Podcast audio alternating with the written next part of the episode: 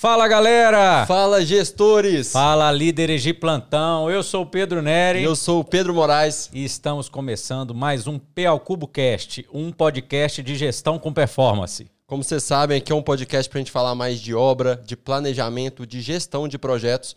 Então você que está acompanhando a gente, segue, compartilhe o link que hoje a gente tem um convidado muito especial, né, Pedrão? É isso aí. Hoje nós temos um convidado aqui de grande experiência em gestão de projetos. Tiago Moretti, hoje está na Deloitte, já trabalhou aí com muita gestão e planejamento, já vai contar aí para a gente um pouco aí do, do trajeto aí, do, do que ele sofreu nessa área, como, como nós, né, Pedro? E agradecer pela presença, né, Tiago Moretti, por estar aqui com a gente, né? É um nome, quando a gente colocou a nossa, a nossos episódios aí, você foi um dos que a gente falou, não vamos chamá-lo, né? Vamos convidá-lo por, pela experiência, pelo que você está provocando aí no mercado, principalmente, né, que a gente vê aí na Abraplan, na WP. Então, conta para a gente, primeiramente, né? Seja bem-vindo ao nosso podcast, Thiago, e contar para a gente um pouco aí do que, do que é o Thiago, do que você já fez, para a gente já começar a contextualizar aí com a turma. Mais uma vez, obrigado aí por estar Obrigadão, com a gente. Thiago. Bacana demais, pessoal. Obrigado pelo convite aí. Agradeço aos Pedros aí por estar aqui com vocês. Um prazer enorme estar participando aqui com vocês. É, falar de projetos é sempre muito bacana, né? Bom, é, o Thiago começou a trabalhar com planejamento lá com 16 anos, mais ou menos, com, com estagiário. É, eu peguei, fui fazer estágio, fazia usinagem no Senai. Aí apareceu uma oportunidade, aí fui, fui trabalhar na parte de usinagem com torno. Aí o cara gostou de mim e falou: oh, faz um técnico em mecânica, cara, eu consigo um estágio para você aqui e tal e você trabalha, vou te colocar na área de planejamento. E aí, pô, isso lá em 2001, mais ou menos, tal. Aí eu peguei e falei, pô, bacana, vou entrar nessa. Né? Eu gostava, achava o máximo os caras planejador e tal. Os caras, vou, vou, vou entrar, vou nessa. E aí comecei, né? Comecei a correr atrás, tal, fui fazer o técnico em mecânica e comecei o estágio, né, na nesse nesse nesse local eu, que eu, que eu, que eu trabalhava lá durante o período da tarde. E aí, durante um, um período, eu fiquei, fiquei dois anos lá, né, durante o estágio, fui efetivado depois que acabou. E aí, fiquei mais um ano como auxiliar de planejamento, passei para técnico de planejamento. E aí já comecei a, a, a, fazer algumas obrinhas, tal, não sei o quê. Já era obra mesmo, já era planejamento de, de obras. É, era manutenção. Boa. Era manutenção. Então, a gente trabalhava com manutenção ali na, na companhia Suzano ali. Em Suzano mesmo ali, lado de Mogi das Cruzes, que é a minha cidade, né? E passou um tempo, a gente. Aí eu falei, pô, é aqui que eu vou aposentar, né, cara? Pô, sonho, né? Fábrica gigante e tal. É, eu tô aqui, feliz da vida. Suzana era referência para todo mundo. Papel celular. Mas, né? é, mas não foi bem assim, né? Porque daí terceirizou o setor, entrou uma outra empresa, não sei o quê. Tal, e a gente passou para uma empresa lá, na época eu acho que era a Imetame, alguma coisa assim. Que é a empresa de montagem. Isso, aí a gente foi para essa empresa. E aí apareceu uma oportunidade de eu fazer uma primeira obra fora. Né? É, nesse meio do caminho, né, eu era técnico mecânica, trabalhava com técnico programa, e a, a, eu namorava uma menina e ela engravidou. E aí, tipo, minha mãe falou, ó, eu te criei até aqui, nunca te pedi nada de dinheiro para ninguém, daqui para frente é com você. Se vira. Se virar. Vai criar teu filho. Mandei você colocar no mundo, se vira. Eu falei, putz, agora é comigo, né? Só que daí eu precisava, o que eu ganhava, eu ganhava 2,40 por hora. Então, tipo, é, eu tenho que correr atrás. E aí peguei, arrumei o pessoal, ó, quer ganhar mais, dá para você ir fazer uma montagem, uma caldeira de recuperação lá em Patinga, na Cenibra. Caldeira da CVC e tal. Falei, pô, legal, vambora. Foi um ano e meio de obra, foi um negócio assim, totalmente diferente do que eu já tinha visto. Né? Assim, eu trabalhava em fábrica de papel celulose, conhecia, mas foi totalmente novo para mim. Né? Uma obra, eu com nem 20 anos ainda, já longe de casa, ficava 90 dias sem voltar para casa. Né? Então, já foi tudo, pro trecho. Tudo foi bem, bem intenso, né? É, bem assim, é complicado também e tal. Mas aí passou, apareceu uma outra oportunidade na época, acabou essa obra, a empresa que estava fazendo, uma empresa um pouco maior, que fazia parte de elétrica, me convidou depois para ir para Mucuri, para fazer a montagem de uma outra caldeira de recuperação lá, Bahia, né? ali na- no sul da Bahia, na Suzano também. Era Suzano? Aí eu fui para Mucuri, trabalhei lá, a gente fez a montagem da caldeira de recuperação lá. Aí apareceu a oportunidade de ir para depois para lá para Camaçari, que daí também era uma caldeira de recuperação lá da, Veracel? da não, Camaçari era aquela antiga, antiga hoje é Bracel, né? Mas antes se chamava Bahia Pup. Ah, sim. E aí a gente construiu a caldeira de recuperação lá também e tal. E aí falei, agora eu preciso voltar para casa. Né? Eu estou muito longe de casa já, isso já tinha se passado seis, sete anos aí. Eu queria voltar para perto de casa, alguma coisa assim. É, voltar para casa, acabei indo para Três Lagoas. E nesse momento já estava meio que especialista, né? Na, na área de caldeira, já tinha um domínio grande Já- ali já, dessa parte. Já, já conseguia fazer planejamento, já me desenvolvia bem, já conhecia todos os equipamentos de uma caldeira. Eu brincava que os 4, 5 mil instrumentos que tinha, eu conhecia todos, né? É que tem muito instrumento. É, a gente brin... Então você já tinha um- uma convivência muito boa com isso. Mas aí fui para para Três Lagoas, foi uma das primeiras primeiras empresas a chegar lá para a gente fazer a montagem na época da distribuição de energia e construção da subestação provisória e da subestação principal da alimentação primária. Então e a rede viva que vinha de, de Ilha Solteira que alimentava a fábrica de, de que alimentava a fábrica ali de Três Lagoas. E aí fizemos essa obra, tal, foi uma obra muito bacana, mas também acabei essa obra, agora volto para casa. É, eu estava decidido que agora eu voltava para casa, eu ia arrumar algum emprego perto de casa, aqui é São Paulo, né? ia ficar isso, que era Mogi das Cruzes ali do lado de São Paulo. Agora eu vou ficar em casa, né? É, e nisso apareceu a Manserve, né? Que foi onde eu tive o maior, maior tempo assim de carreira que eu trabalhei. E aí a Manserve me fez um convite, vamos, vamos, vamos trabalhar numa parada na Replan. Replan, perto de Paulínia, Paulínia ali, né? Perto de Mo- Mogi, uma hora e meia, duas horas de carro. Vamos. Tá bom. O salário era bom na época, tudo. Para técnico planejamento. Bom, vamos embora. Peguei e fui. Aí fiquei na Replan ali um ano.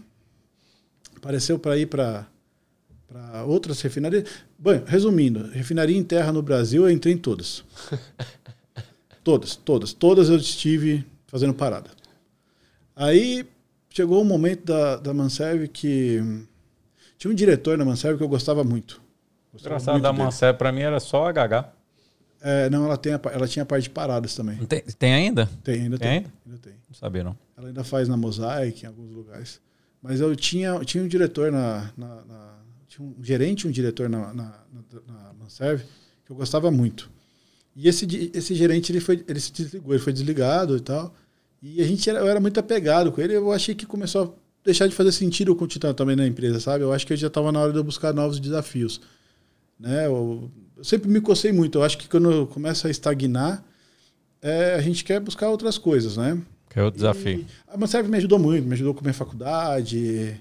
Nesse período onde eu estava, ela me ajudava com a minha faculdade. Então, assim, me deu muita coisa de volta. Fiquei sete, oito anos lá, muito bacanas. E É um desafio, né, Tiago? Muita gente de trecho passa por isso. É difícil você formar É, estudar, né? rodando, né? Foi- rodando, deve ter sido um estudar desafio. Manaus, Salvador, São Paulo.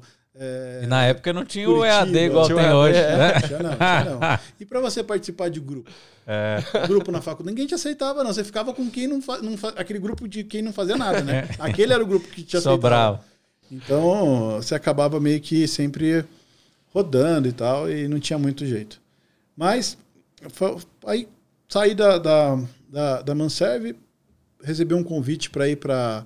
A Galvani tinha uma célula de parada de manutenção. E aí, o um cara que eu gosto muito, que é o Cláudio Alves, que hoje é gerente operacional, é gerente geral da, da planta lá de.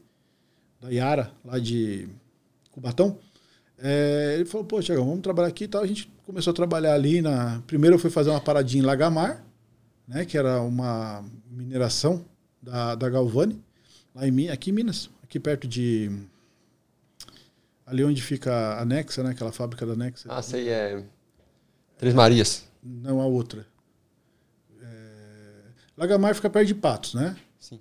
Aí depois que você passa para Lagamar tem uma outra cidade ali que onde fica a Nexa ali. Me fugiu o nome agora da da cidade ali. Vazante. Ah, beleza. Vazante.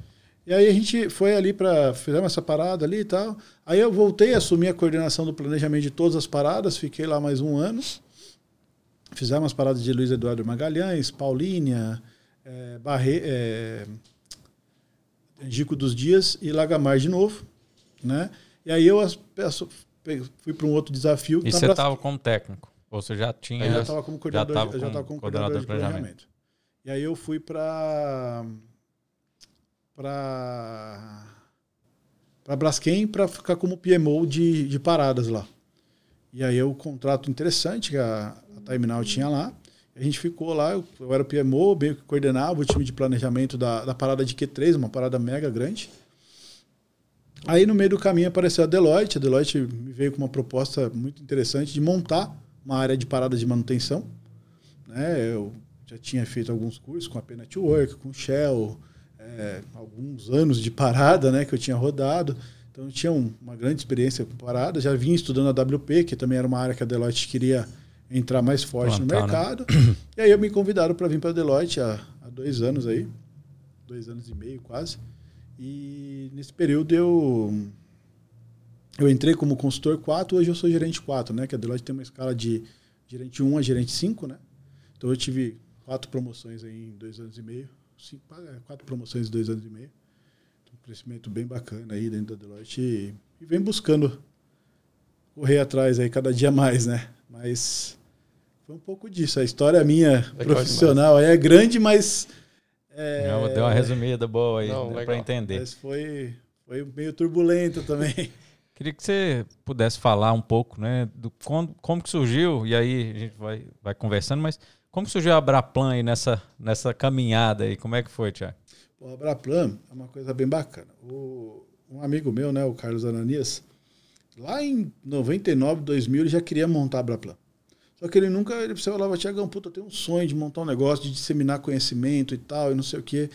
Só que sempre ficava naquela, não tem apoio, sabe? Ninguém quer entrar comigo nesse negócio e tal. E a gente nunca tinha, eu nunca tinha parado para olhar o projeto assim a fundo com ele. 2018 eu parei e falei, Ananias, deixa eu dar uma olhada nesse negócio dele, pô, isso aqui e tal. Aí eu peguei vou montar um grupo no WhatsApp. Vai chamar Abraplan. E montei um grupo. Cara, esse grupo, em três dias, tinha 257 pessoas. Vamos montar um segundo grupo? Vamos. Tá, montamos um segundo grupo. Em dez dias tinha 257 pessoas. Resumo, hoje nós somos em oito grupos com 257 pessoas. E aí a Abraplan, então agora tem que sair do papel. Então vamos formar uma associação, né, sem fins lucrativos. Convidamos as pessoas para fazer parte do conselho, né? É, formamos tudo direitinho, a diretoria, tudo, tudo que manda o figurino certinho. E trouxemos a Abraplan. Por quê? Porque a Abraplan é, ela é uma forma que a gente tentou trazer, Pedro, de como que a gente poderia ajudar os planejadores a se desenvolver mais, a, a ser melhores profissionais né, a se empenhar de uma forma melhor e ter mais conhecimento de forma, ali, de forma barata. Eu acho que eu, eu, ainda acho que as coisas no Brasil são muito caras. Elas acompanham lá fora. Né? É, quando a gente pega uma certificação de 5 mil reais, uma certificação de 3.500 reais, é, eu me lembro é, há algum tempo pra quem tá atrás, tá começando. para quem ganha 5, 6 mil reais, pagar um valor desse, é, muitas vezes à vista, como exigem, e se você não passar, você ainda tem que pagar um outro valor. Né? É pesado isso para a pessoa. Então, para ela buscar conhecimento e ser certificada por esse conhecimento, porque querendo ou não, nós, empresa, queremos a certificação também dessa. Sem dúvida. Né? É, nossos claro, clientes querem né? receber isso desse, desses A chancela né, que a pessoa fez. Então, a, foi a forma que a gente encontrou de trazer, de colocar um, um valor ali que em 12 parcelas, que é, que é o que a gente fala, uma anuidade apenas, né? mas dividido em 12 parcelas é mínima, mas que a gente conseguiu é, agregar um, um, valor de, de impactar realmente na, na questão de, de, de, de conhecimento. De como, pô, todo sábado, dois sábados por mês tem uma certificação para os associados gratuita, quatro horas, três horas que eles vão lá e fazem. Fiz o convite para o Pedro até participar de uma com a gente. Então, é, é de forma assim que as pessoas vão lá e oferecem né, o seu né? conhecimento né? e a Braplan vai e certifica. Mas por quê? Porque é o primeiro passo para essas pessoas conhecerem. Né? E aí eu já ouvi pessoas, por exemplo, com o João Mosquim, né, que fez uma, uma certificação de Boltai, que ele falou, cara, eu não conhecia isso. Eu nunca imaginei que dava para fazer gestão de risco através disso. Uma ferramenta tão boa como o Boltai. Né? A gente fez uma certificação com outros, com Rodolfo Stoner de FEL, que, cara, FEL é tão utilizado e tão pouco conhecido, porque se você parar para entender, as pessoas ainda chamam a metodologia FEL e não sabem nem que FEL não é uma metodologia. É verdade. Que FEL vira uma metodologia depois que você coloca os entregáveis dentro dele. Mas que ele é um método a ser seguido. Então, é, é, esses são os pontos que eu, que, que, que eu vejo que as pessoas têm dificuldade de buscar esse conhecimento. Lean Construction está tomando conta do mercado. Sem dúvida. E quantas pessoas conhecem Lean Construction, têm a oportunidade de conhecer? Né? Quantas pessoas têm a oportunidade de trazer o LPS para aumentar a produtividade? Coisas simples, detalhes, gestão de restrição.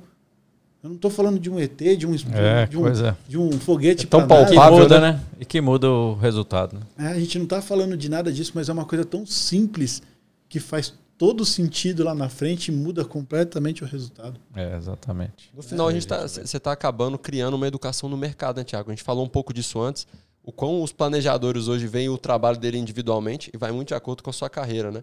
Chegou um momento que você teve que optar por ajudar as pessoas. Você viu que ajudando as pessoas você conseguiria abraçar e galgar gestão, né? Como foi esse processo até para você? O que, que você sentiu? Qual foi a chavinha que virou que você falou assim, olha, gente, eu realmente tenho que cooperar para subir, né? Ah, não tem como. Eu, foi quando eu comecei a ver que o mercado estava dando passos é, muito à frente.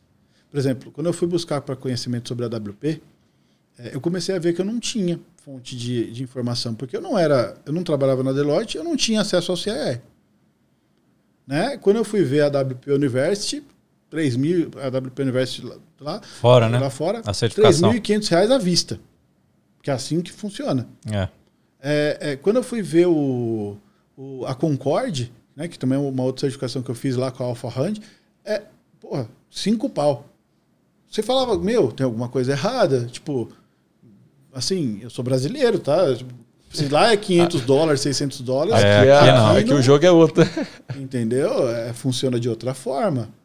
Então, é, e aí eu falei, meu, a gente tem que levar isso de alguma forma. E eu falei para a a gente tem que levar de alguma forma isso é, é, gratuitamente ou com o mínimo custo que a gente consiga manter a associação. Porque é, quando a gente fala manter a associação, a associação tem custo. Ela tem uma plataforma na internet, que você entra lá, tem um site, que, tem a, a que a gente paga para ele estar tá lá no ar, tem a questão de, de um RAI gestor, que é a nossa ferramenta que fica online lá para poder acompanhar os associados, para poder filiar, para poder. que tem um custo disso. Então, assim, não é, não é, é de graça. tem, tem, mas um custo, durante né? um seis, oito meses, eu e a Ananês mantivemos aquilo do bolso entendeu? Contador.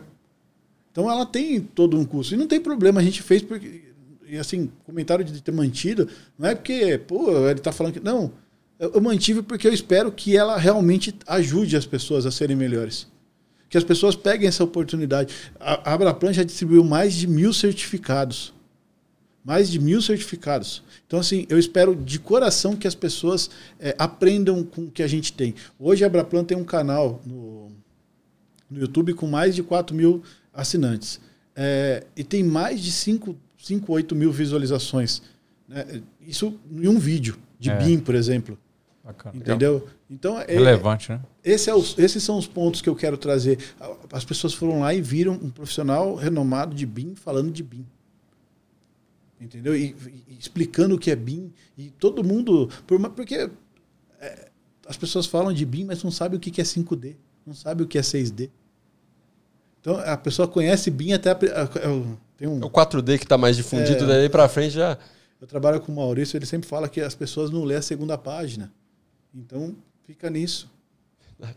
Não entra Entendeu? no detalhe, né? E, então esses são os pontos que a gente traz. E esse foi sempre o intuito da, da Abraplan. Essa foi a, o principal objetivo da Abraplan. Como eu posso agregar valor e impactar a vida de pessoas. Legal, legal. Ô, Tiago, e dessas metodologias, você comentou algumas aí, né? Qual que hoje, na sua visão, a que mais impacta positivamente dentro de um projeto? Ou que você teve experiência, que já impactou em algum projeto? Qual a sua visão? Pedro, é, metodologia. Eu não sou xiita sobre uma ou outra. Eu gosto de todas. Eu acho que você tem que ter o cinturão do Batman, né? Qual o momento que Qual você que você saca pode a arma Excelente. certa no seu momento? Então, Exatamente. Lean Construction, LPS, AWP, você tem. Só que assim, o que eu sempre falo, né? O pessoal muitas vezes me critica na- no próprio LinkedIn, ah, o Moretti é contra a LPS. Não, não sou contra a LPS. Eu só digo que entendam as metodologias, o, o sistema de planejamento, os métodos, como, como funciona, para não querer repetir as coisas. Porque eu vou fazer a WP e LPS. É redundante. O AWP tem o WFP, que faz a mesma coisa que o LPS. É o Então- Workplace Planning lá no- no- É. na ponta, né? Ele é ex- exatamente, Exatamente o LPS. o LPS. Só que é adequado para receber a IWP. O Exatamente. que o, o LPS não faz. É, não tem. Entendeu? Exatamente. Então, eu sempre falo Não está que... estruturado, né? Dessa forma, né? Perfeito. Então eu sempre falo que conhe... tenha o cinturão do Batman com as suas ferramentas ali e conheça, domine essas ferramentas. No momento certo, saque ela e use. Pô, eu estou entrando num projeto que já está em construção. Não dá. A engenharia já foi, eu preciso É, melhorar WP não planejamento e arrumar as coisas. LPS na veia. LPS, Lean Construction. Oh, vou começar um projeto lá em FEL 2 ainda, que vão me dar a liberdade de eu fazer planejamento, de eu trazer uma estratégia, de eu. Opa! Dá para mim começar com a WP. Oh, mas tem algumas coisas de Prince 2, por exemplo, Directing Approach, que você traz, você engaja a, a sua diretoria, os seus stakeholders a o projeto. Você, você vai falar de, por exemplo, de Scrum, de Scrum você vai falar de, ágil. é, é, de- da questão ágil. Você- o que, que eu posso trazer para me ajudar? aquele ponto. Exatamente. Entendeu? E aí você tem que saber utilizar. Né? Então, é, eu sempre falo muito que a gente tem que é, estruturar a nossa forma de trabalhar dentro dos conhecimentos que estão aí para a gente utilizar. Né? Então, é simples. Por isso que eu falo, não existe uma metodologia que eu prefira. Existem várias. Só que no momento certo, ela vai ser a minha preferida para ser utilizada em tal projeto. Cada projeto pode, né? Vai ser uma. E a Legal. transformação cultural é um ponto fundamental para o resultado que você vai conseguir conquistar na implantação. A equipe do projeto está madura bastante para usar a WP? Aplicar, exato. Ela está madura bastante para utilizar uma, um, um LPS? Ela tá... Quanto que eu vou ter de esforço para chegar nisso? Porque se o esforço for tão grande e o pessoal não comprar a É, ideia, e tem que comprar, né? Quem- Thiago, muito Tem que vir de importante cima, né? Tem que vir de cima. Porque é sabe? o seguinte, é, muito do que você está falando, né? é, A transformação cultural ela começa com conhecimento. É, quando a gente participa de vários projetos que a gente está na fase de construção e muitas pessoas pedem para a gente aplicar a WP naquele momento. Né? Porque vem uma solicitação de cima, gente, ela tem que ter a WP, tem que ter a WP. Quando isso não veio criado desde a base, né? o impacto que o AWP pode fazer é muito pequeno naquele projeto. Então a gente tem um processo de amadurecimento e falar com as pessoas, gente, isso aqui não dá mais, já foi. Tem outras metodologias que se- conseguem ser muito mais efetivas agora. E o que você falou é exatamente isso. A transformação cultural ela começa com o que a gente está fazendo aqui agora, que é disseminar conhecimento. A partir do momento que as pessoas conseguirem ter o cinturão do Batman, vai facilitar para todo mundo da gestão de projetos saber aplicar o que e o que aplicar e o que vai ser cobrado na hora certa. Né? Ó, e, e aqui, ó, um insight aqui, ó. Ô, Paloma, o nome do podcast, ó. O, o- o- a chamada, como usar o cinturão do, Batman, no planejamento. é, Mas isso é interessante, é o seguinte, e, e o que a gente vê que acontece é, usa a ferramenta ou a metodologia errada, aí é- essa metodologia é queimada. Aí o AWP não funciona, o LPS, LPS não, não funciona, funciona. o Lean, e aí é onde que começa a entrar em descrédito o negócio, porque a pessoa às vezes usou realmente o negócio errado no, né, naquela ocasião. E aí, quem está do outro lado lá, que não, não, não acompanhou, não sabe o que, que aconteceu por trás daquilo, ah, isso aí, eu, isso aí eu não, não acredito. Né? E, infelizmente ainda acontece Você muito sente isso. muito isso hoje? O que, que você vê? Ah, tem, tem, tem bastante isso. Infelizmente, é, as pessoas não sabem utilizar, não entendem como utilizar, fazem errado a forma de, utiliza, de, de, de- implantação, e aí na hora que você vai ver o resultado, ele não vem. Né? E aí você fala, mas se eu não tive resultado, É ruim a metodologia, né? É isso que eles ligam na hora, né? Então esse é o ponto. Mas um- uma coisa que eu percebo assim muito importante, Pedro, que eu, que eu tenho reparado também, é que a- a- as empresas no geral vendem muito mal os resultados que elas implantam. Sabe? É, eu faço um LPS na obra. foi o resultado que eu te entreguei? Porque eu, como owner, quero saber isso. O que, que você Claro, me impactou? que agregou, né? Qual foram os impactos que você me trouxe reais? Você fez a WP aqui. O que, que você impactou para mim? E a gente, é, é, conforme lições aprendidas, né? Você sabe que lição aprendida, a gente tem a cultura de fazer lição aprendida no final do projeto. Tem que ser feito ao longo do projeto, né, Thiago? A mesma coisa, tudo que a gente foi impactando, se a gente não vier marcando e Mostrando, acompanhando e mostrando, lá no final todo mundo vai esquecer. Porque se acontecer alguma coisa errada, o que foi bom acabou. Tá certíssimo. Isso é um insight muito importante. Porque a gente deixa para mostrar o resultado no final e às vezes teve alguma coisa dentro desse processo até o final que a pessoa desconsidera tudo que você obteve, né? faz parte da função de gestor saber vender bem o projeto também dele, saber fazer o marketing do que ele está fazendo ali embaixo, de como ele está executando o trabalho dele, entendeu? Faz, eu entendo que faz parte da, da- do desenvolvimento dele. É, como que ele venda, né? vai, como que ele tá, tudo que ele tá fazendo, pô. Vendeu o peixe. Se o né? cara botou a WP e tá funcionando, ele tem que vender isso, ele tem que ser o maior vendedor dele. Ô, chefe, ó, tá funcionando, tá, tá bacana, vamos, vamos colocar em mais projetos. Realmente está trazendo benefício, eu estou mais organizado, a minha engenharia está sendo acompanhada. Entendeu? Meus pacotes estão todos codificados. Eu sei quando que eu tenho que receber pacote pra, de engenharia para construção. Eu sei, parou de ser aquele negócio, porque eu sempre falo nas, nas minhas. Quando eu faço certificação de AWP, com o pessoal pela Abraplan, eu sempre falo que é, tem dois tipos de IAP, né? Tem a IAP tradicional e a IAP com AWP. Né? A IAP tradicional é aquele, aquela IAP que tem projeto, engenharia detalhada, A etapa, né? engenharia é, suprimentos, construção. Disciplinas, né? Ninguém nunca conversou com ninguém ali. Certo, verdade. Aí o, o- o supervisor, eu, eu lembro bem disso, né? o supervisor chegava na obra, Tiagão, vamos lá na sala da gerência lá, pra gente ver por onde que a gente vai começar esse cronograma. Aí eu, caramba, né? vamos lá. Aí chegava lá, o que, que tem de engenharia já pra gente planejar? Aí o cara, ah, tem esses desenhos aqui tudo já, mas esses aqui ainda não tem. Ô, beleza. Mas isso aqui tudo já tem material? Não, não, esse material não chegou, não. Só chegou material do que não tem engenharia ainda. Aí. Mas, aí você começava a caçar, caçar. É. O que, eu vou fazer? Quebra-cabeça. Entendeu? Não era organizado. Não tinha uma organização, não tinha uma, uma forma Sinérgica de conversa, né? de como que eu ia executar o trabalho. Né? Simples. Pedro, a gente está falando de planejamento. Eu não estou falando de. Eu estou falando de planejamento. Sequência, né? Prioridades. Eu só estou falando que eu planejei a minha construção e agora eu estou planejando o atendimento aos meus pacotes de construção. Isso é WP. Aí, nego, tem gente que fala. é, pô, a WP não é, não é novo. Não é novo mesmo. A WP é uma forma de organizar o planejamento para entregar lá na frente melhor. De trazer uma forma de como que vocês conseguem é, se planejar melhor, se organizar melhor para atender a construção. E não carregar a construção com os problemas. É, exatamente. Porque o grande problema é esse, atrasou a, a- atrasou a Engenharia. Eu não crio um plano de ação para engenharia ou para suprimentos. Opa, atrasou a engenharia, atrasou os suprimentos, o problema é da construção. É, vai, a se vira. construção tem que criar um plano de ação. A gente sempre empurra o problema para onde é mais caro de resolver.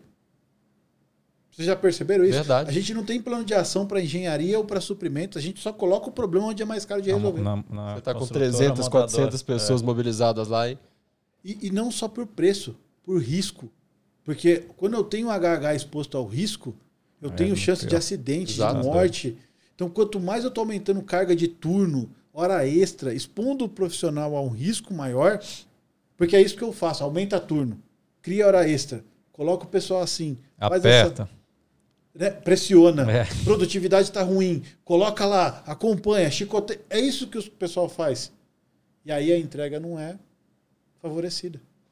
Eu, eu gosto Certíssimo. de falar o seguinte, que a a WP ela vem aqui comunicando engenharia com materiais, com o foco seguinte, dar uma fluidez para quem está produzindo. Porque aí a pessoa, hoje você vê o pessoal no campo, se tem material, tem engenharia, a obra sai, né? Então, acho que pelo menos a minha visão é a WP ela consegue melhorar essa gestão para chegar na obra e ter produtividade, vai melhorar a produtividade, vai reduzir risco de acidente. Por quê?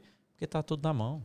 Ah, aí tem que ficar fazendo quebra-cabeça lá. Peraí, tem projeto, esse aqui não, não tem material. E aí, qual que nós vamos fazer? É, e, o, que eu vejo é o seguinte: a estratégia, ela com certeza tem que ter o construtor. O construtor tem que ser parte dessa, mas a estratégia não pode partir só do construtor. Né? Porque o construtor ele tem uma, uma visão muito enviesada, às vezes, do projeto. Então, quando você traz a manutenção, a operação, a engenharia, os suprimentos, todo mundo para dar uma visão de estratégia do projeto, sai uma estratégia muito mais rica, né? O que, que você, você sente? cria responsabilidades. Você dá donos para as coisas. As pessoas têm o senso de dono. Né? Eu participei daquilo, eu coloquei meu nome ali. Né? Eu falei que dava para fazer daquela forma. Eu propus fazer daquela forma. Eu sempre falo que quando você tem uma, uma situação de que um planejador senta atrás de um computador e planeja um, um, um cronograma com o supervisor do lado que seja, ele está fazendo sozinho para eles dois. Quando você cria um, um planejamento colaborativo, você tem muito mais chance de ser ter sucesso com esse planejamento. Por quê? Porque você vai buscar não a forma correta de se construir, mas a melhor forma de se construir. É isso que, é isso que as pessoas têm dificuldade de entender. Não existe a forma correta de se construir. Para com isso. Não é porque a gente vem aqui e coloca tijolo fileira 1, fileira 2, fileira 3, fileira 4 que é a forma correta de se construir. Se vier aqui o Pedro e falar para a gente, ó, Pedro, Thiago, eu tive uma ideia aqui, vamos construir de, tal, de outra forma, vamos fazer, em vez de fazer a fileira inteira, vamos fazer primeiro aquele pedaço só inteiro, depois a gente faz esse pedaço só inteiro, depois a gente talvez cria aqui uma outra forma. A gente começa a discutir a melhor forma de construir. Pode ser que essa forma reduza o prazo, seja melhor. O Thiago, tem até um ponto que, que é legal a gente abordar junto que existe muito uma, uma, ideia, né, que o planejamento ele é um, muito cronograma, ele parte do cronograma, né? O que eu tenho sentido é que o cronograma é claro, é uma ferramenta para demonstrar ao longo do tempo aquela estratégia, mas não adianta você fazer um excelente cronograma, você fazer uma, uma excelente estratégia, você não consegue comunicar e transmitir aquela estratégia para as pessoas, né? Então, o que a gente tem visto, né, que a gente tem que focar, e aí o planejador que está assistindo a gente, ele tem que trabalhar muito na parte de comunicação para que a parte técnica dele seja refletida diretamente na obra. Porque caso ele seja um fenômeno tecnicamente, o cara domina o Primavera, Project, consegue fazer no Power BI, mas o pessoal do campo não entende o que está naquele cronograma, o resultado para a obra é nulo. Não existe. Então ele vai ser um ótimo planejador de papel e um péssimo planejador de obra, né? Sem dúvida. Você vê isso muito ainda na. Tem, tem bastante. É, a, a comunicação e a forma do planejador é, conseguir colocar a programação para o campo né? Porque, ah, pensa assim, aquela pessoa que está lá no campo recebendo aquela programação, primeiramente, ele tem que entender por que, que ele está fazendo aquilo. Ninguém tem que receber um papel e não saber por que está fazendo aquilo. Ele tem que ter um objetivo. Ele tem que. Isso faz parte da transformação cultural que você Exato. vai implantar para o pessoal Exato. lá no campo. Se você não dá um objetivo para a pessoa, a pessoa vai estar tá ali trabalhando é, todo engaja, dia. Né? Não engaja. É, eu, Hoje o LPS a gente enxerga que ele consegue tá, trazer esse, esse engajamento aí. Exatamente. Então você colocar as pessoas como centro. É. Né? Fazer centro, parte. Fazer parte. Exato. Agregar com, com, as pessoas. Então, a partir disso, você consegue é, trazer valor nesse sentido de o seu planejamento funcionar lá na frente. As pessoas vão dar valor para receber aquela programação e falar, eu vou fazer.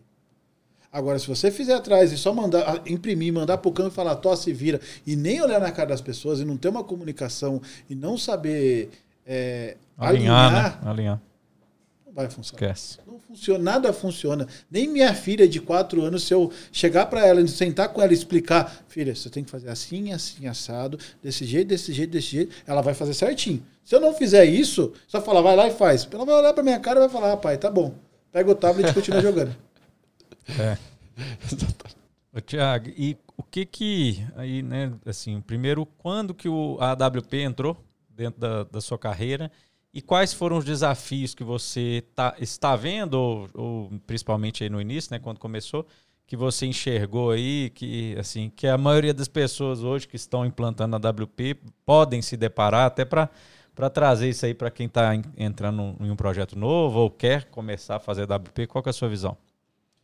Não, claro. A WP, eu já vinha estudando a WP há algum tempo, né? É, a gente já vinha, um pouco antes de entrar na Deloitte, eu já estava estudando um pouco a WP, não tão a fundo. E aí, quando eu vim para a Deloitte, eu, na época, o Maurício me fez um desafio. Cara, eu quero implantar, começar a implantar isso em projetos. Então, assim, eu quero que você pegue isso e seja o cara disso. E aí, no começo, eu, eu lembro bem assim que eu falei, Maurício, estou estudando esse negócio, mas eu acho que esse negócio não funciona muito, não, cara. eu tenho estudado, até tenho estudado bastante e tal. Aí passou um tempo, né? É, eu falei, pô, esse negócio é bom. Tem uma curva que eu esqueci o nome agora, que é aquela curva de, de conhecimento. De aprendizado. É, você acha que você é o cara aqui, é, depois você não você cai, eu vou te mostrar. Tem um, tem um nome aqui que é bem interessante, cara. Eu, aí, porque é bem assim, você, acha, você começa do nada, né? Vou estudar. Ah, aí você estuda 10 páginas do livro, eu sou o cara, conheço tudo do assunto.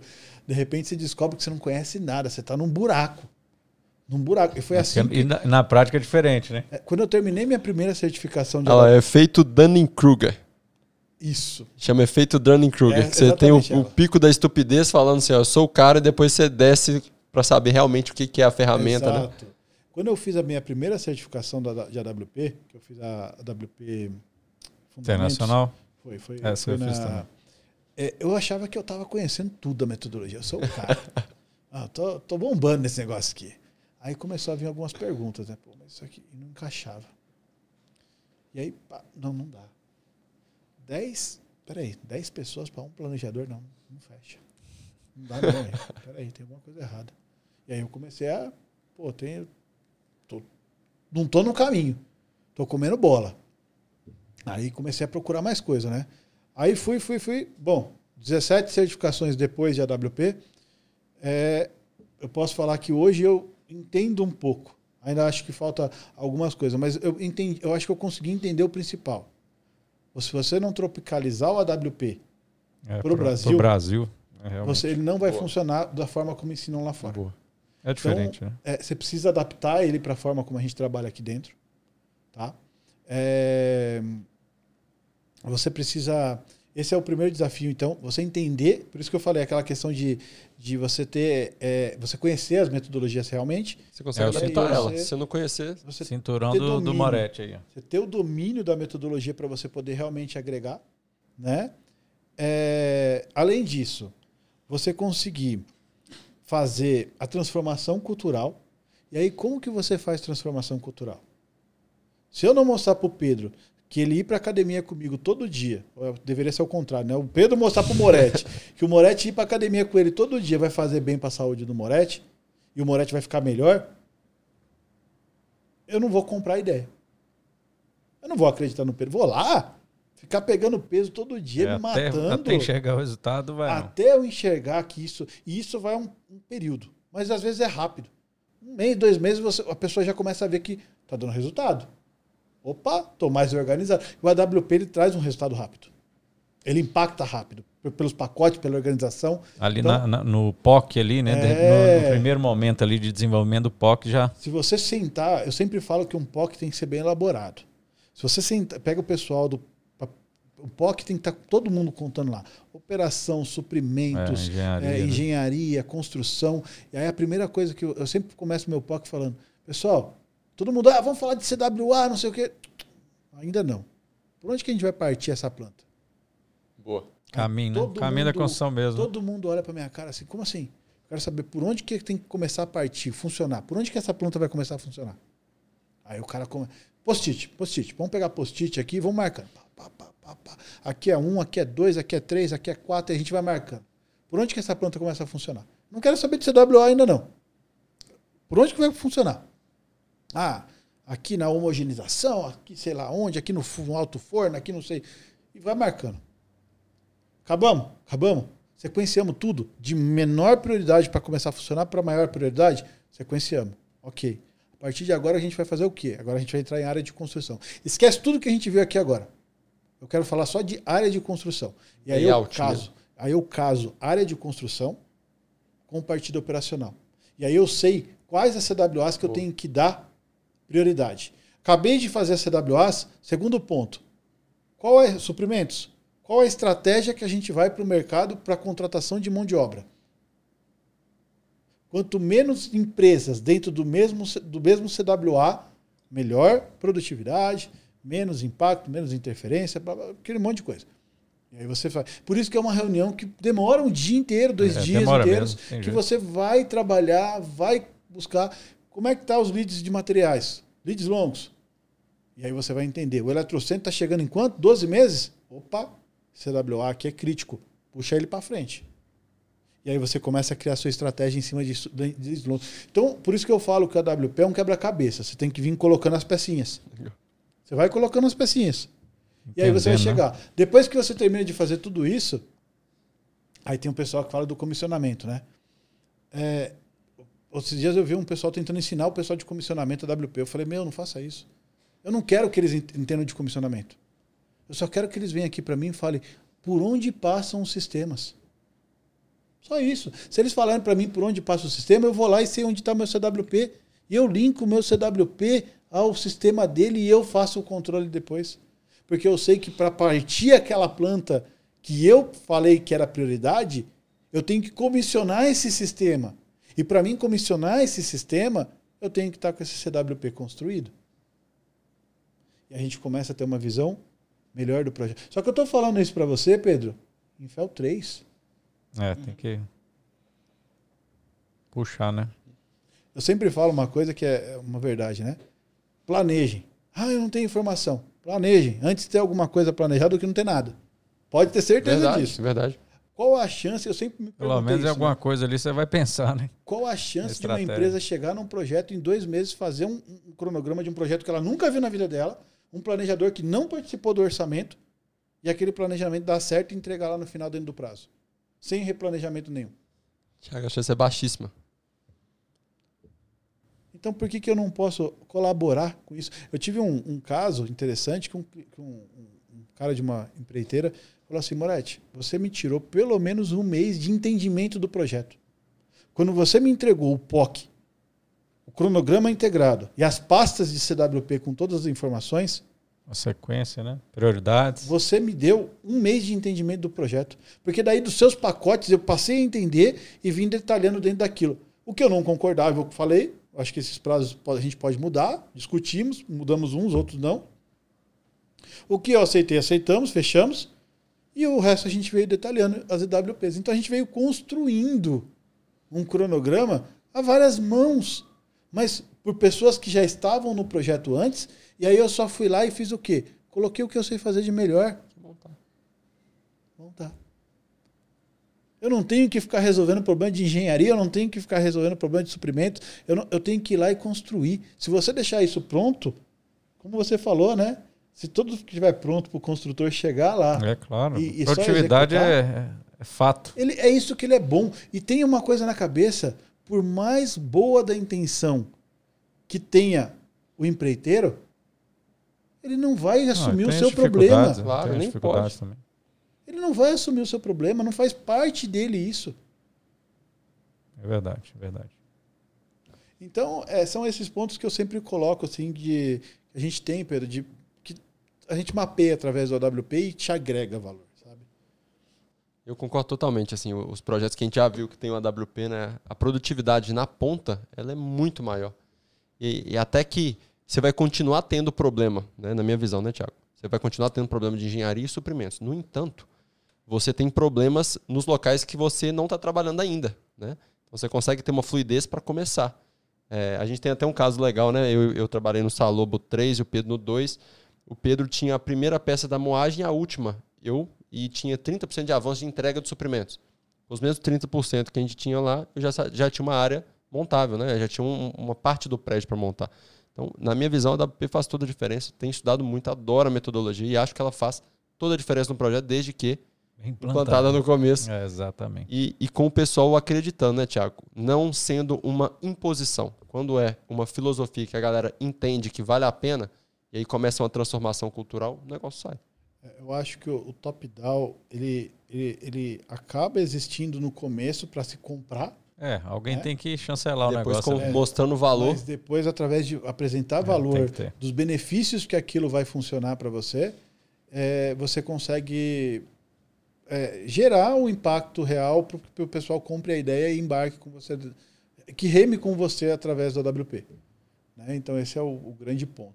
A AWP foi muito nisso, mas eu já fui reativo à AWP pelo É, mas é o normal do ser humano, né? a novidade. Eu, sou, eu, falo tanto de AWP, eu vendo tanto a AWP assim, eu falo, meu, é a melhor metodologia que eu já trabalhei e tal, não sei o quê. Porque eu sou apaixonado por AWP, mas eu já falei que a AWP não, esse negócio não funciona, não. Ah, mas aí você já sentiu o valor, né? Sendo... Sim, sim. E assim, já vi pessoas também, tá? Trabalhei com um gerente aí de uma, de uma fábrica? Que o cara é bem, bem torrão, vamos dizer assim. Cabeça e, dura, né? E ele, não, ele, ele só comprou a WP porque o chefe dele mandou. E depois ele virou e falou: esse trem funciona. É bom. Funciona. Eu gostei. Eu não quer fazer mais nenhum projeto sem isso. legal, legal. Tiago, a parte, vamos pensar, você veio ali da parte técnica, né, como técnico planejamento e tal, teve uma caminhada grande ali no operacional. Em que momento que você virou para gestão, que você, que você começou a enxergar é, se foi uma, uma oportunidade ou se você já tem esse perfil, como, que momento que foi? E hoje, assim, qual a sua visão de gestão, né, como um todo, de dados, de informação? Como é que você enxerga isso aí hoje no mercado? Bacana. É, eu acho que tem, um, tem duas partes né, que eu posso colocar para você. É, da parte técnica, que eu trabalhava eu para alguém, para a parte que eu comecei a ter uma equipe para trabalhar para mim. E virou, é uma, virou, líder. É, isso é uma virada de chave. Né? Isso é uma virada de chave para você, você começar a ter as pessoas. Eu sempre fui pessoas que, que gostam de ter as pessoas ao meu lado, que confiem, estejam comigo ali principalmente que sejam competentes, né? Exemplo, meu amigo ali que está comigo há 11 anos aí, que a gente começou lá atrás. Então, é, é, são pessoas que a gente cria confiança. Ah, mas você não trabalha porque você não confia? Trabalho. E deposito toda a minha confiança na pessoa. Até que ela perca isso. Ou que ela conquiste mais. Entendeu? Então, esse foi o primeiro ponto. Eu aprendi, eu aprendi a trabalhar com pessoas. Quebrei muita cara, sabe? Fui, acho que fui bem enrolado muitas vezes. É, então, aprender a lidar com pessoas foi o primeiro ponto. Antes de ser um gestor. É bem isso mesmo, assim. Antes de ser gestor, eu, eu tive que aprender a, a, liderar pessoas. Como que isso funcionava? Então, isso é uma arte. É uma arte. Lidar com pessoas dia a dia é, é, é desafiador. Ok. Primeiro passo ultrapassado. Vencido não, porque todo dia a gente tem um desafio novo. mas ultrapassado, né? É, segundo ponto, aí eu vejo a parte de gestão. E aí eu comecei a entender, que foi o que eu falei para você. Eu comecei a perceber o tão mal a gente vende os nossos projetos. Vende os nossos projetos que eu falo, quanto a gente apresenta mal nossos projetos. Quanto tempo eu demoro? Eu estou fazendo um projeto para o Pedro. Quanto tempo eu demoro para apresentar um relatório para o Pedro? Eu tenho que esperar o Pedro me pedir um relatório? Ou eu posso fazer um quinzenal pequeno? um breve relato diário, uma apresentação de um slide semanal. Só para o Pedro, que é meu cliente, saber como está funcionando as minhas entregas e aonde eu estou agregando valor para ele. Vendeu peixe, né? E aí traz KPIs. Desenvolver, eu sempre gostei muito de sentar e pensar quais são os KPIs que eu posso trazer que vão agregar realmente naquele projeto. Que vai mostrar e mostrar também os impactos que eu estou causando. Né? E aí, por exemplo, gestão de risco. Gestão de risco, é, todos os projetos que eu trabalho, que eu pego implantação de project controls, eu coloco em gestão de risco. É a primeira coisa que eu começo a trabalhar. Por quê? Porque gestão de risco é marco zero. Eu tiro o gestor de ser bombeiro, de ficar apagando incêndio o projeto inteiro, através de gestão de risco. Né? Entendeu? Então, toda essa parte de gestão, você começa a enxergar. Eu, eu, tive, eu, fui, eu fui enxergando que. É, e aí eu acho que foi uma sacada mesmo, sabe? Tipo, as pessoas tinham dificuldade de demonstrar isso, de apresentar para as pessoas como que estava indo os seus projetos. E, e, e, e, não saber vender os seus projetos também significa estar tá no escuro. Porque o gestor pode olhar para você e falar, cara, quanto que esse cara me custa por mês? Exatamente ele não está me agregando nada. É. Tá pagando esse cara. É um não. custo, né? Vai, vai... Então, é, é, são essas coisas que a gente coloca aqui. Como vender. Bacana. Legal. Legal esse aprendizado. É um até. pensamento bem. Então, esse é o ponto. Você, você entender. Porque não adianta só você ir lá e fazer o comercial, isso a gente faz bem. Vender é muito fácil. Eu sempre falei isso. Vender é muito fácil, Pedro. Vender é muito fácil. Ir lá e vender, fazer slide bonito, colocar que eu faço N coisas, cara, isso é fácil demais. Agora você ir lá, fazer e, e mostrar, vender depois de vendido, né? Chancelar, né? É. O pós-venda. Né? Eu sempre falei muito. Tem uma marca de carro que eu falo muito que a, a revisão dela sempre. Eu sempre comprei carro dela, carro zero dela, porque a revisão dela sempre foi boa. Porque tinha umas marcas de carro que você vê a primeira revisão lá de 10 mil, 1.500 reais. Eu falei, mano, tem alguma coisa errada. e aí tinha, a primeira era de graça, a segunda era 180, a terceira era 250. Aí depois ia aumentando, logicamente, porque todos aumentam, mas é. o pós-venda né? que você recebia era bacana. Entendeu? Então, eu, eu, é, e aí tá atrelado a projetos também, porque a gente também faz isso. E não esqueçam, vai acabar o projeto, amanhã eu tô lá tentando vender pro cara de novo. É. Você pede hoje, amanhã tá lá na eu... porta de novo. Exatamente. Então, o quanto você sabe é, demonstrar suas entregas. O quanto você coloca suas entregas em, em, em holofotes. O quanto você demonstra valor do que você faz. Qual o valor do que você faz? Você já perguntou isso para os seus profissionais? Qual o valor do que você fez hoje? Qual foi o impacto que você causou hoje? Pergunto para ele todo dia que a gente conversa, qual é o impacto que você causou? Se você não está causando impacto para o cliente, ele não vai querer a gente amanhã. Então, qual é o seu impacto? Esse é o ponto. Então, a gestão tem muito a ver muito com. Bom. Eu trago gestão muito nesse pensamento, Pedro. Eu, eu penso muito nessa, nesse sentido de, de, de como que eu vou impactar para que eu possa criar uma gestão. E aí a minha gestão é formada. Você cria gestão pensando no impacto. Exatamente em como eu vou entregar o melhor para o cliente. Porque querendo ou não, gente, tem gente que. Eu, uma vez eu ouvi um cara que eu achei incrível aquilo.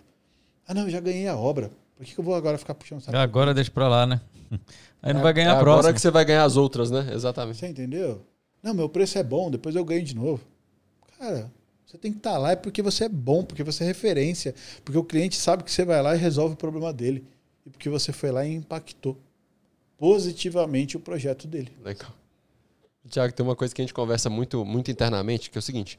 Uma coisa somos nós técnicos, né, que conhecemos da, da arte ali de planejamento, de gestão, entendermos o que para nós é a dor do cliente. Outra coisa é o que o cliente entende que é a dor dele. Então a gente sempre, boa, sempre boa. faz uma leitura do que o cliente entende que é a dor dele. Então às vezes a gente fala assim, olha, esse cliente ele não tem uma gestão de produtividade legal, mas às vezes ele não sabe que ele tem essa, essa dor, né? Tem que mostrar, né? Exatamente. Então, uma coisa que a gente sempre faz é o seguinte: olha, primeiro vamos atender o que ele sabe que é uma deficiência dele. Depois, numa segunda prioridade, a gente atende o que a gente está vendo que ele ainda não conhece que é uma deficiência dele. Perfeito. Acho que antes de você entrar num piso, num, num terreno, você tem que avaliar o terreno.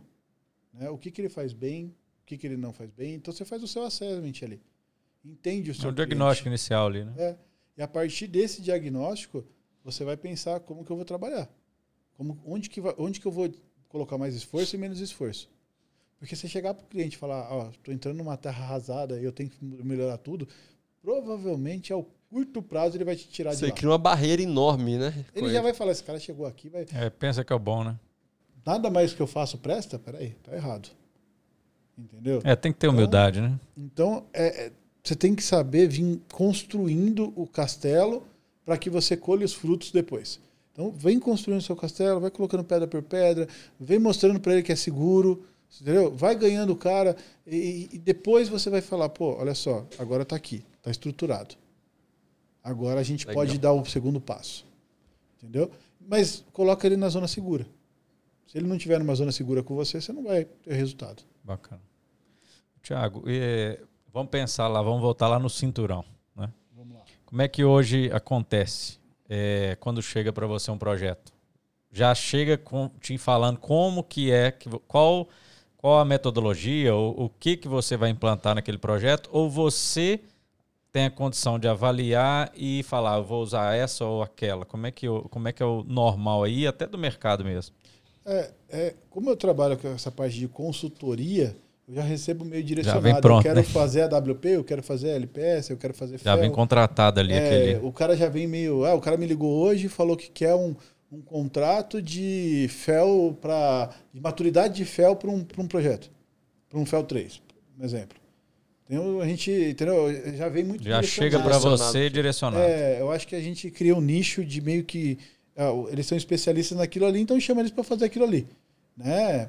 É, diferente de parada. Parada de manutenção, a gente tem uma metodologia nossa, então a gente define quais são as entregas que a gente vai fazer. Legal. né? A gente desenvolveu uma metodologia Já no própria, orçamento.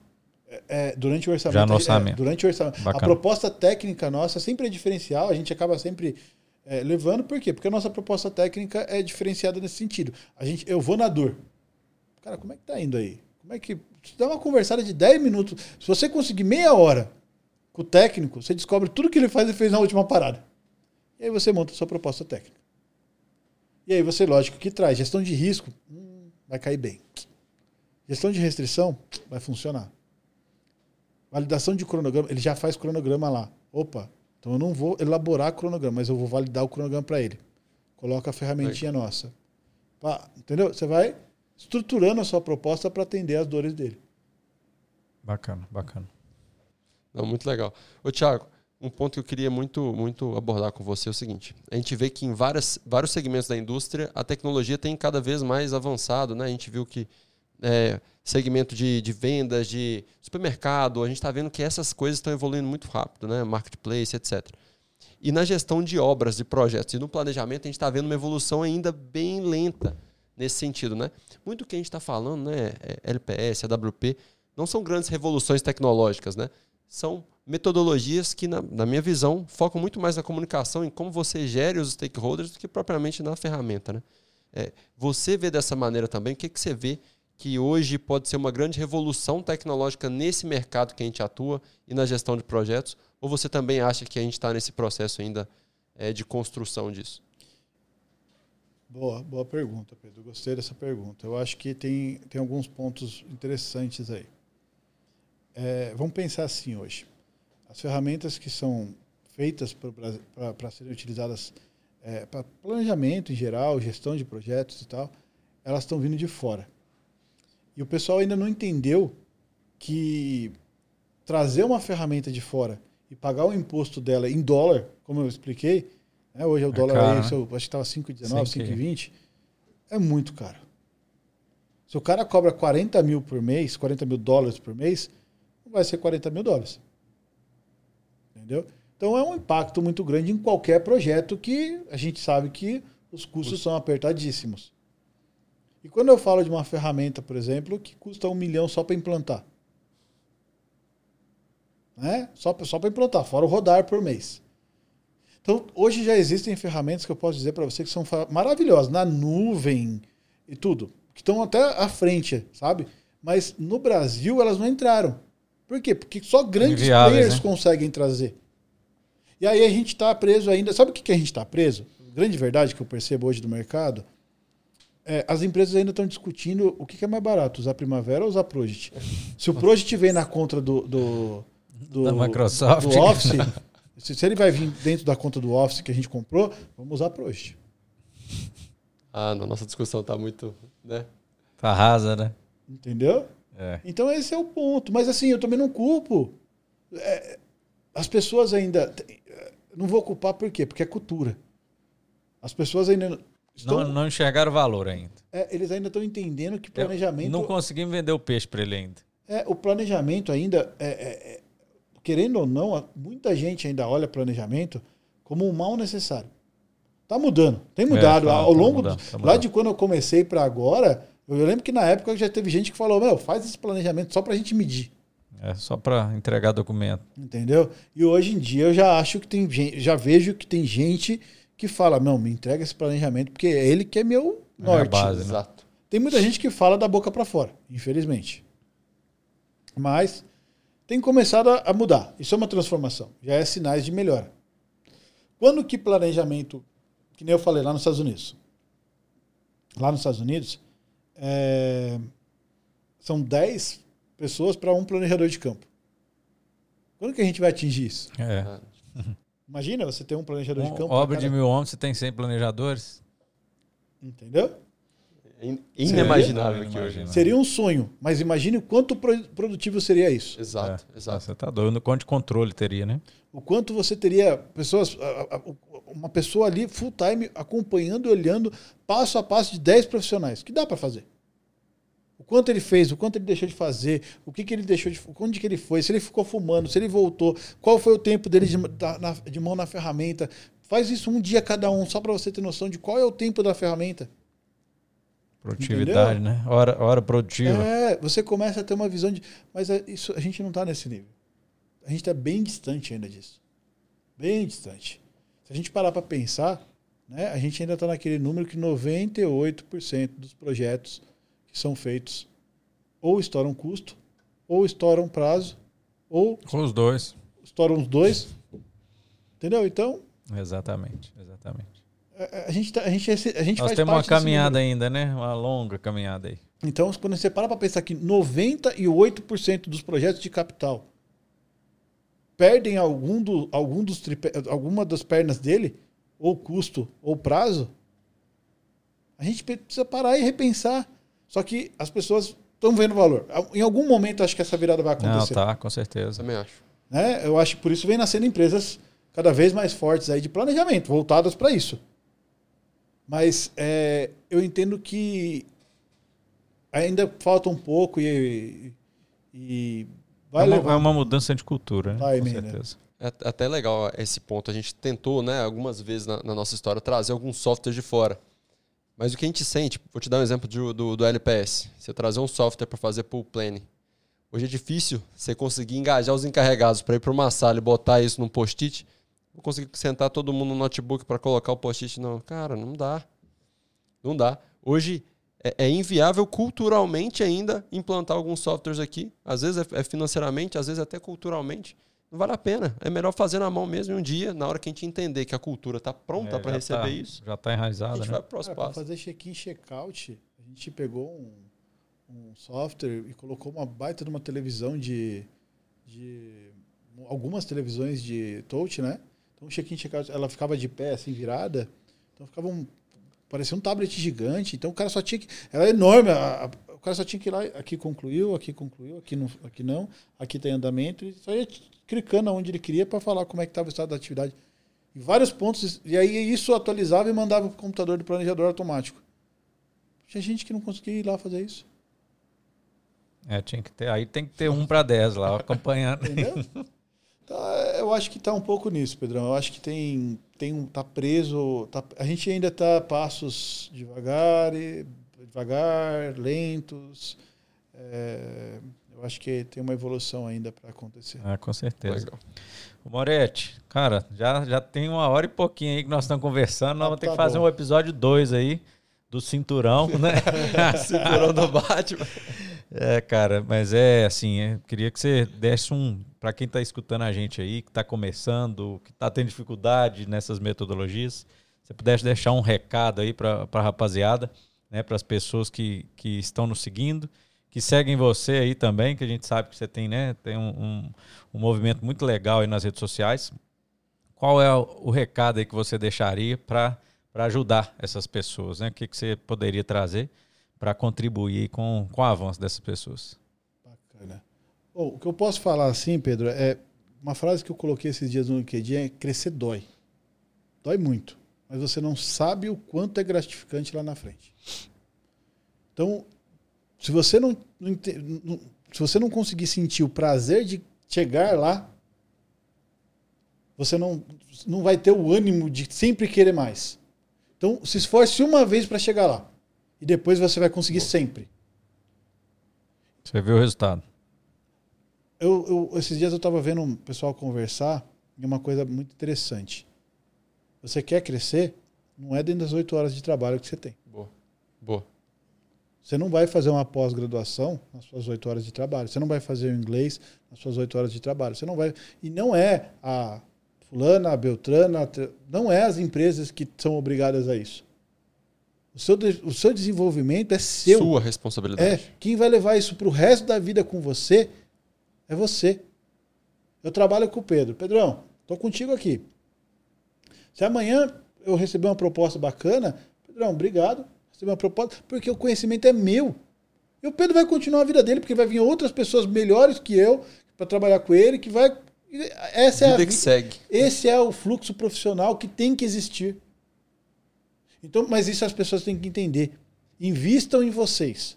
Se vocês não investirem na sua carreira, ninguém vai investir por vocês. Ninguém. Com certeza. A empresa faz uma parte, né? Mas tem um limite, né? É, a empresa tem interesse É, em ter claro. os melhores. Porque tem aquela frase famosa, né? Antes eu, eu investi nos profissionais e eles, Eles saíram saíram do que É, eles eu não investi, eles ficaram aqui, né? Exatamente. Então, é, é, é bem isso, mas o pensamento tem que ser esse, pessoal. Invistam na carreira de vocês. Porque ninguém vai fazer mais isso do, mais do que você para você mesmo. Valorize você. Seja muito mais você. Sinta que você realmente precisa chegar lá, precisa crescer, precisa ser melhor. E saiba que você pode, todo mundo pode. Todo Legal. mundo, todo mundo. Tem, tem lugar para todo mundo. Tem lugar para executivo, tem lugar para técnico, tem lugar para vendedor, tem lugar para tem lugar para todo mundo. Sempre tem. Só basta você ter a sua a sua vontade. E um outro ponto que eu coloco é comunicação. Esse é um ponto que eu tenho visto hoje em, em obras que é um, um fator que tem feito a diferença. Quanto mais comunicativo, quanto mais você sou- souber se criar os tentáculos do seu network, mais fácil o seu caminho de crescimento vai ser. E não quer dizer que alguém vai te favorecer. Quer dizer que você vai criar. As pessoas vão ter empatia com você, as pessoas vão gostar de você, as pessoas vão querer estar perto de você. Você vai conquistar pessoas no seu círculo. E isso funciona muito bem para que você se alavanque. Porque a partir do momento que você é odiado, que, pô, esse cara é chato pra caramba, eu não quero ficar perto desse cara, não. Sai fora. eu- eu- Isso mina seu crescimento, né, Tiago? isso traz energia negativa para você mesmo. Para você mesmo. Então, aí estão alguns pontos. Seu desenvolvimento só depende de você. Não depende da empresa, não depende do seu pai, não depende da sua mãe, não depende. Depende de sua você. parte, né? É você. Se você não tira. Eu até brinco, né? Eu tenho o Kindle no celular, tenho meu Kindle na minha mochila. Se eu não tiro 30, 40 minutos todo dia para mim ler o meu livro, seja qual for o livro que eu tô lendo. Ah, mas por que que você faz isso? Porque faz parte do meu crescimento. É alguma forma. Eu sempre pego para ler um livro diferente por vez. Uma hora um técnico, uma hora um soft skill, uma hora um que não tem nada a ver. Mas eu sempre estou tentando ler alguma coisa de que vai agregar para o meu conhecimento. Né? E aí façam cursos, façam. Investem em vocês. Ah, não. O pessoal, esse dia eu vi uma pessoa falando: ah, não, eu não vou investir não, porque tá caro. Mas compra uma pizza todo final de semana. mas compra. Não quer investir, pra, você vai colher lá na frente. É, qual que é a prioridade, né? Então é isso, Bacana. invista na sua carreira e tenha comunicação. Seja uma pessoa que saiba se comunicar. Pessoas fechadas hoje estão ficando para trás no mercado. Essa é a grande verdade. Quanto mais comunicação, quanto mais é, influente, quanto mais. é, você não precisa ser ah, o cara mais amado, tudo, mas você tem que ser comunicativo, exponha as suas ideias, participe, colabore. Pessoas que ficam quietinhas no canto dela, então, é, ou vão para o TI fazer software sozinha lá que constrói, ou porque o projeto não tem mais isso. de gestão fica difícil. Né? Projeto hoje a gente está numa, numa vibe extremamente voltada para colaboração, para pessoas no centro. Então, não, não é mais dessa forma. Ou muda ou vai ficar para trás. Então eu vejo dessa forma. Bacana, bacana. O Tiagão, tem, dentro disso eu tenho uma fórmula que eu falo com, com todo mundo que trabalha comigo, que é o seguinte: o resultado que a gente quer na nossa vida, né? Ele é igual o esforço vezes o tempo. Então, para mim é muito claro, não, não depende da sua idade, não depende do, depende do seu esforço vezes o tempo. Então, se você quer continuar no resultado que você está, o esforço é baixo e o tempo é longo. Se você quer um, um resultado mais rápido, você tem que ter um mais, né? esforço maior e o tempo vai ser menor para você chegar lá. Exatamente. A equação é muito simples. Então, se a pessoa, eu quero trabalhar só 8 horas por dia. Excelente. Está alinhado com o seu resultado, né? Você não quer crescer 3, 4 degraus nos próximos seis meses. Está alinhado? É. Não, então para mim está alinhado. Então, show. Tá, tá, a, equação fecha. A vida é meritocrata, seja na A, na B ou na, C, na empresa C. A vida é meritocrata. Se não for na A que você vai crescer, se você é um cara que Que busca. É, você vai crescer na B, vai crescer na C, seja onde for. Você vai crescer de Depende de alguma você, né? Entendeu? Então não tem, não tem jeito, não tem coisa. Um outro ponto que eu coloco também é que você colocou, que eu, que eu trago também nesse, nesse sentido, é o quanto você se dispõe a passar um, um sábado de manhã. A, a, não, sábado de manhã é o dia que eu tenho que ir com a minha filha no parque. Por que você não pode ir à tarde?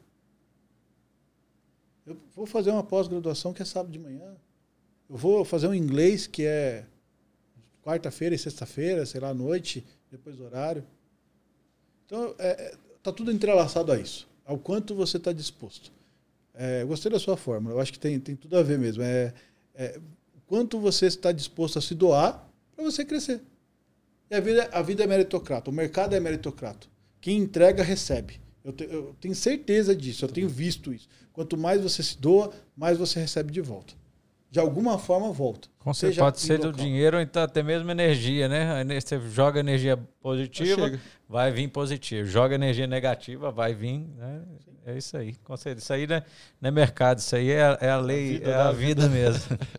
Com certeza. Tiago, obrigado, cara. Obrigado aí por né, estar aqui com a gente. Acho que foi muito legal e trouxe, trouxe muita coisa aí para quem está acompanhando a gente. Né? Muito obrigado por, por, pelo convite, né? Por ter aceitado o convite, por estar aqui promovendo a gestão, a performance, a cultura de gestão para o mercado. Tamo junto, né, Pedro? Tamo junto. Então, quem segue as nossas redes sociais aí, pode dar um like, faz um, dá uma curtida aí. Quem segue a, a, o Thiago aí também, segue a gente, né? Que é a, a, proposta é a gente realmente buscar aí cada vez mais é, disseminar é, esse conhecimento. Disseminar, exatamente, disseminar isso no mercado. Tamo junto, acho que assim, é, realmente foi muito, muito engrandecedor aí para o nosso podcast. Cara, obrigado mais uma vez. Né, e conta com a gente aí nos, nos desafios aí que a gente vai, vai encontrar pela frente, com certeza. Agradeço também o convite aí, obrigado, foi um prazer enorme esse bate-papo aqui. Tá, eu até esqueci que a gente estava gravando, que foi tão, é, mas esquece né? mesmo. bacana aqui, uma resenha, a gente vai... É, é, bom demais quando a gente conversa de assuntos que a gente sabe que, que, que a gente está trocando ideia, eu estou conhecendo de você, você está conhecendo de mim, a gente está é, criando um, um laço de, de, de, troca de conhecimento e de, de, de respeito. E isso gera uma energia bacana que você esquece o resto das coisas. Então, obrigado, foi um momento especial, estou muito feliz de estar aqui com vocês. Valeu mesmo. E quando precisarem aí, e vou aguardar vocês agora na, na TV Abraplan lá com a gente. Pode contar pra, com a gente, Thiago. Pra gente Tamo tá, junto. Tamo fazendo junto. um webinar bem bacana lá. Bacana. Pode contar bacana, com a gente. Valeu, Tiagão. Obrigado, viu? Valeu, pessoal, Valeu aí, obrigado. pessoal. Valeu, turma. Siga as nossas redes. Até o próximo episódio. De 15 em 15 dias tem aqui uma, né, um convidado especial para participar e trazer para vocês aí com certeza muita coisa boa, falar, falando de gestão, performance, produtividade. Tamo junto. E mais uma vez aí, obrigado pela audiência de vocês. Valeu, até mais, gente. Valeu. Um abraço.